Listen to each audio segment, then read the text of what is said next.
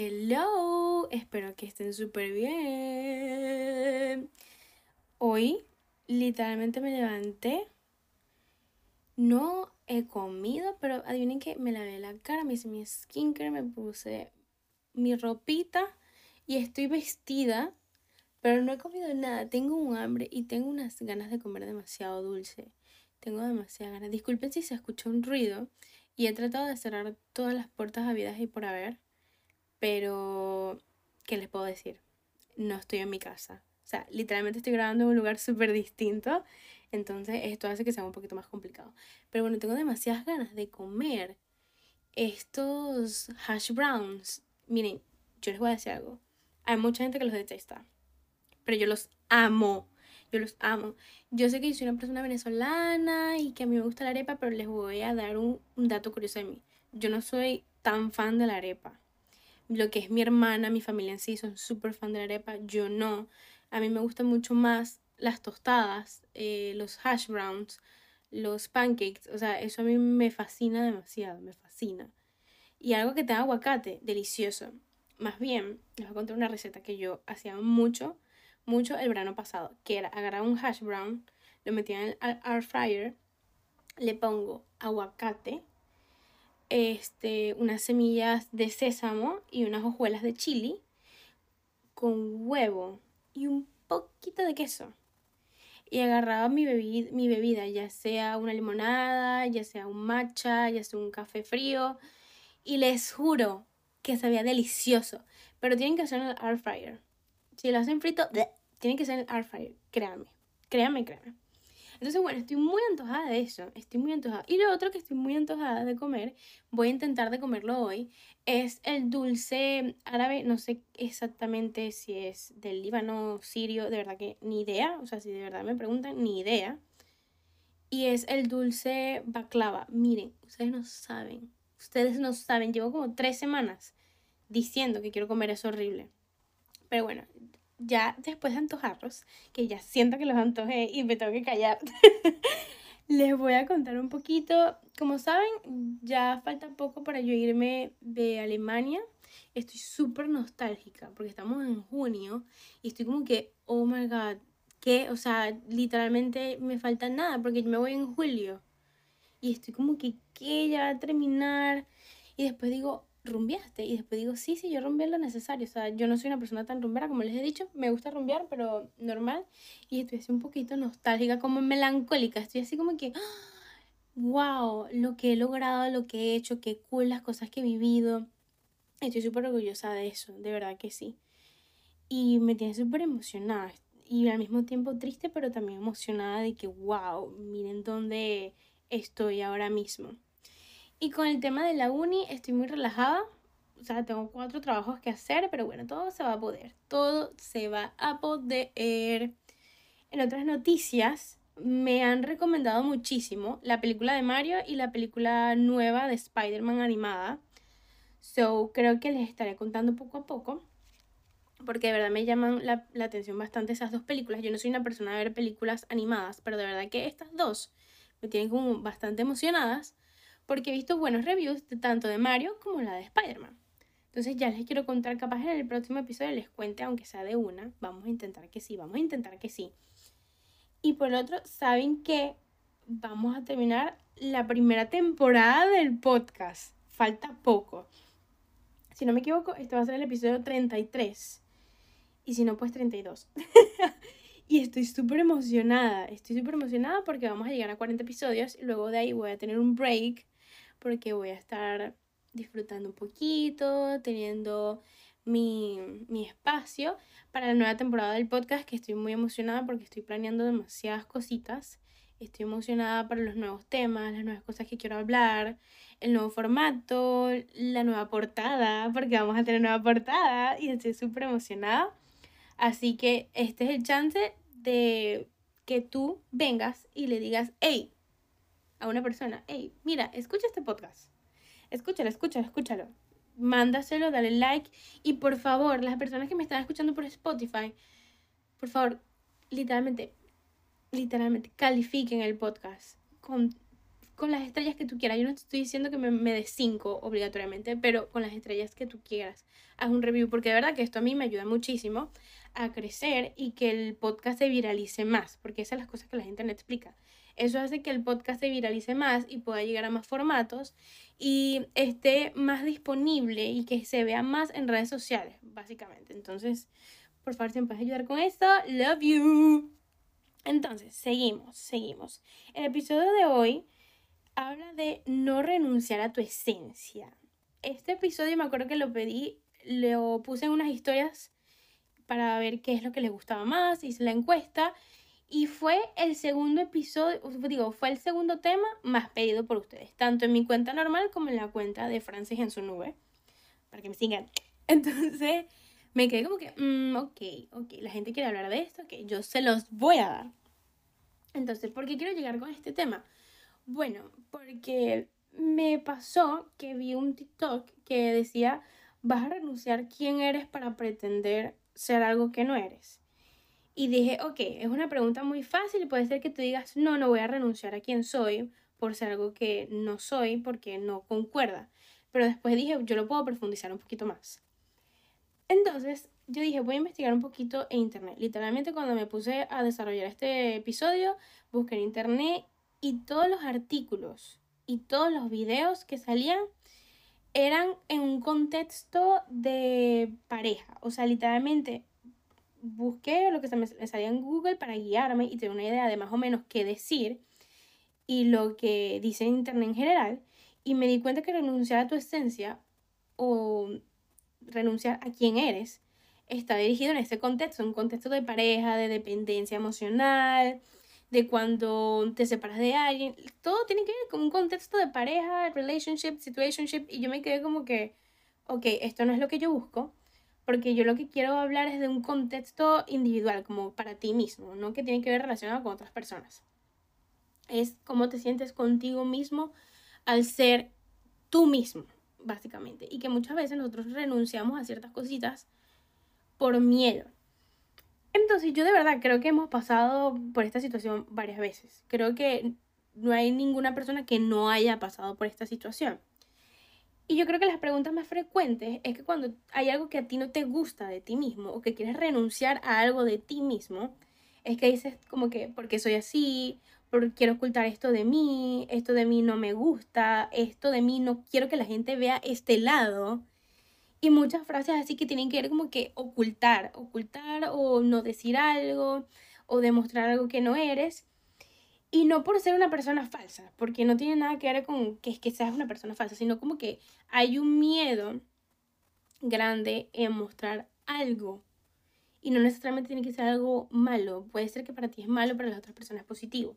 Que a esto es lo que vengo.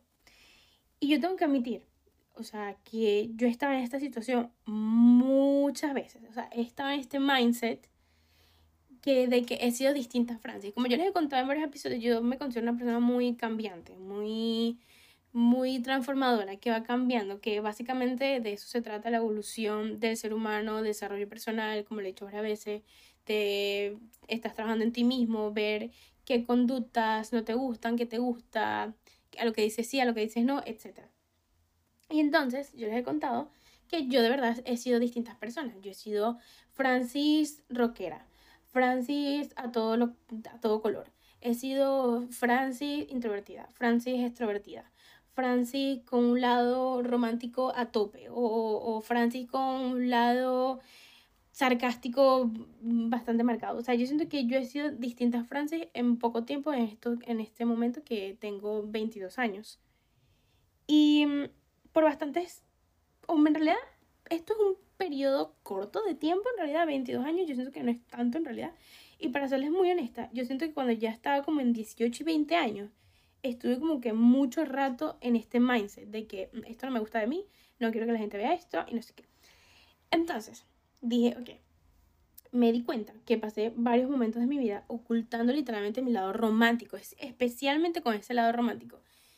Pero era más que todo como esa frase que quiere a las personas, que quiere abrazarte, mimarte, darte todo mi cariño, porque yo en realidad siento que la gente sabe que yo soy muy cariñosa, pero a la hora de, por ejemplo, si trataba con amigos de mi hermana, si trataba con ciertos familiares, me daba como que cierto ick, como que cierto rechazo a mostrar ese lado.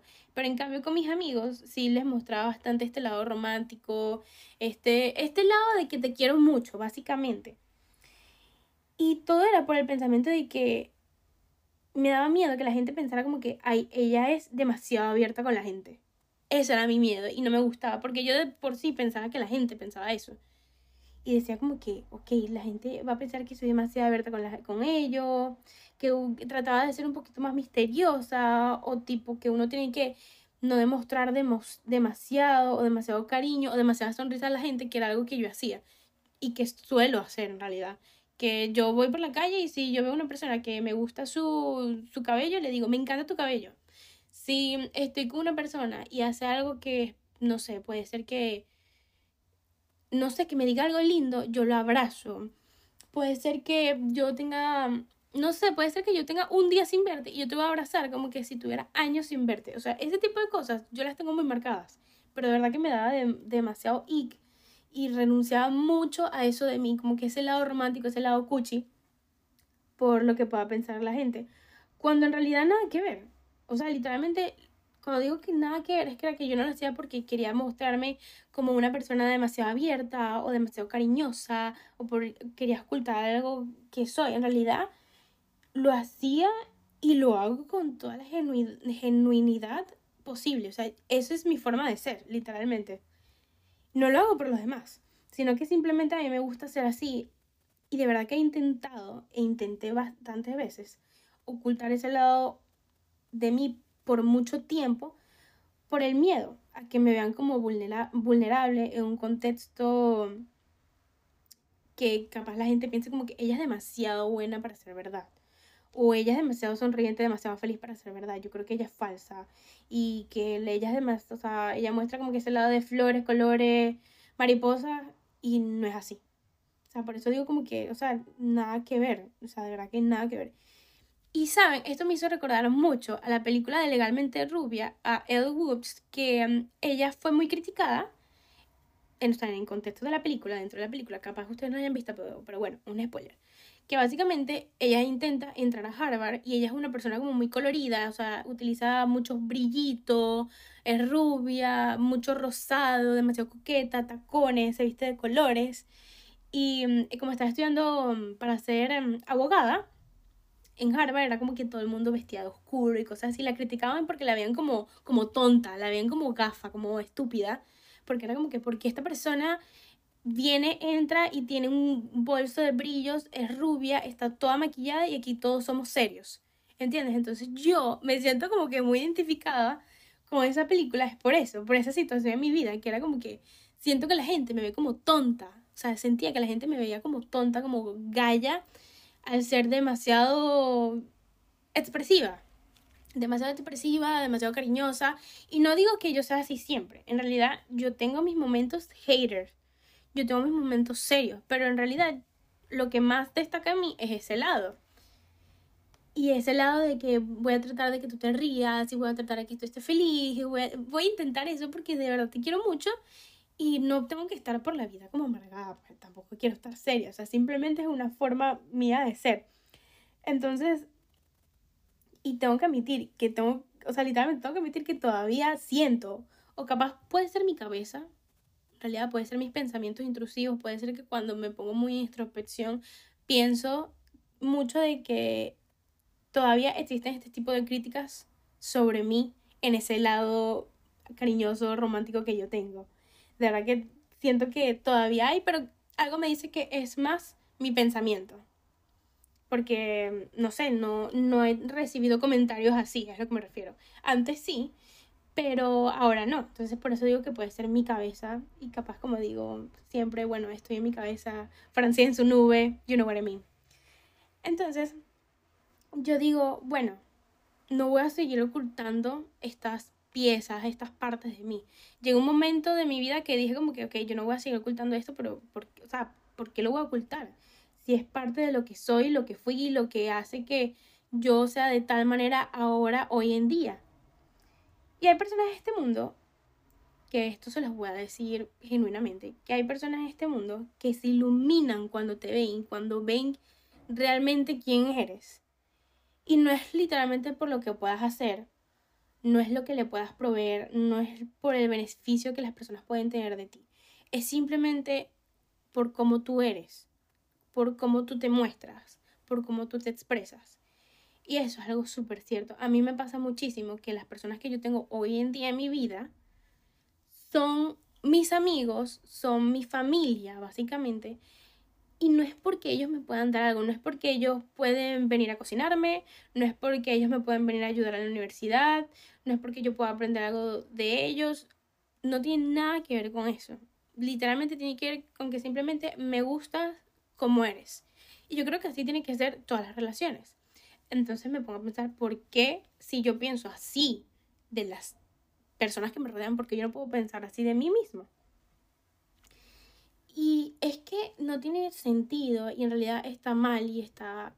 No es que está mal, sino que siento que la gente no piensa lo suficiente sobre esto de que ignorar lo que eres, literalmente lo que auténticamente eres, puede que te mate. Y algo en que entres en una enredadera, en un remolino de pensamientos que no quieres, porque cuando tú empiezas a pensar de que esto no me gusta de mí, quiero, quiero deshacerme de esto, quiero mejorar esto, quiero, por ejemplo, quiero ser una persona más misteriosa, quiero ser una persona que no diga muchas cosas, que se guarde, que sea reservada, que sea muy cerrada, que no publique muchas historias en Instagram, que no suba tantas fotos, que no publique tanto sus pensamientos en Twitter, que no haga videos de TikTok.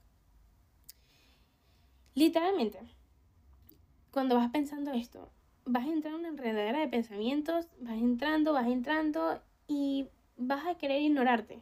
Vas a querer ignorarte, vas a querer renunciar y esto es lo que digo que no tiene sentido. Y lo, y lo peor de que cuando entras en esta enredadera de pensamientos, empiezas a dudar literalmente de quién eres. Y empieza la crisis existencial de quién eres. Porque me ha pasado que estoy entrando y digo, ok, pero ¿quién soy? ¿Quién quiero ser? ¿Cómo me estoy demostrando hacia los demás? ¿Cómo los demás me ven a mí? Entonces entro en este bucle de preguntas infinitas que en realidad no tienen una respuesta específica porque obviamente yo no sé cómo me ven los demás. Y estoy en este momento de mi vida donde me estoy descubriendo todavía, porque a pesar de que tengo 22 años y estoy estudiando psicología y hago podcast y hago de videos de TikTok, todavía me estoy descubriendo y voy a seguir descubriéndome así tenga 60 años tengo que admitir que esto es una parte de mí y que va a ayudarme en el camino que vaya a tener.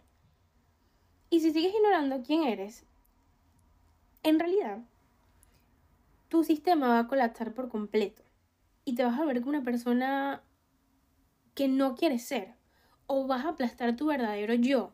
Y esto es súper cierto, o sea, yo siento que cuando tú estás en este bucle de pensamiento empiezas a dudar y vas a, vas a aplastar, entonces vas a crear como un nuevo personaje. Vamos a pensar que vas a crear un nuevo personaje, un artista, que no eres tú, entonces vas a distorsionar esta realidad de quién eres y de realmente lo que quieres. Y puedes incluso, ojo, obviamente nosotros tenemos distintas personalidades con distintas personas pero siempre hay algo dominante en esa personalidad. Puede ser que en esa personalidad lo que sea dominante es que sea sarcástico, pero no te gusta ser demasiado sarcástico.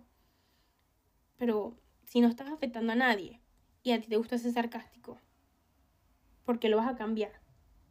¿Por qué lo vas a cambiar? ¿Por qué no te gusta esto de ti? ¿Hay algo de por qué no te gusta esto de ti? Yo siento que esas son las preguntas que uno se tiene que hacer en realidad. O por lo menos hablar con un psicólogo, decirle, mira, mm, no sé quién soy de verdad no sé quién soy, siento que me estoy volviendo paranoica porque hay partes de mí que no me gustan y quiero que sepas que si me estás escuchando y estás pasando por esto, no hay nada de malo contigo. O sea, literalmente no hay nada de malo contigo. Tienes conductas que aprender y tienes conductas que desaprender. Desaprender significa algo que ya no quieres que esté en tu repertorio de conductas. O sea, algo que ya no quieres que esté contigo, algo que no te guste tienes todavía heridas que sanar, porque obviamente nosotros somos humanos, vamos a tener heridas por sanar y pensamientos por transformar. Y eso no te convierte en una mala persona. También tienes sentimientos que evaluar, porque puede ser que en ciertas situaciones sentimentales reacciones de una manera que no te gusta. Pero eso no te convierte en una mala persona, eso te convierte en humano. Y no necesariamente va a ser un de que no, la gente no me va a aceptar. No, es que yo no me acepto, es que me voy a mostrar demasiado vulnerable o que me voy a ver demasiado rígida. La gente no está pensando en eso, créeme, créeme. No seas tan duro contigo mismo o tan dura contigo, contigo mismo. O sea, de verdad, no tiene nada de malo. Esto es parte de ser humano. Y hace poco, literalmente ayer, estaba hablando con mi mejor amiga y estábamos hablando de justamente más o menos esta situación. Y le estaba diciendo como que, chama, no te esfuerces en ser algo que no eres. Eso va a ir poco a poco. Si estás trabajando en ti misma, que nosotros queremos trabajar en demasiadas cosas, ponte que ustedes quieren trabajar que eres demasiado rígida. Por un ejemplo, eres demasiado rígida. Pero entonces dices, ok, ¿cómo dejo de ser demasiado rígida? Entonces te vienen distintas maneras de dejar de ser demasiado rígida y no sabes por dónde comenzar.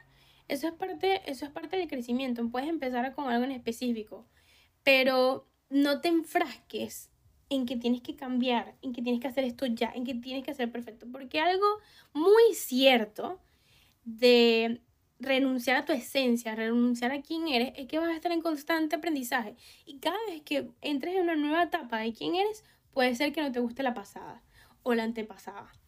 Y eso va a pasar así siempre.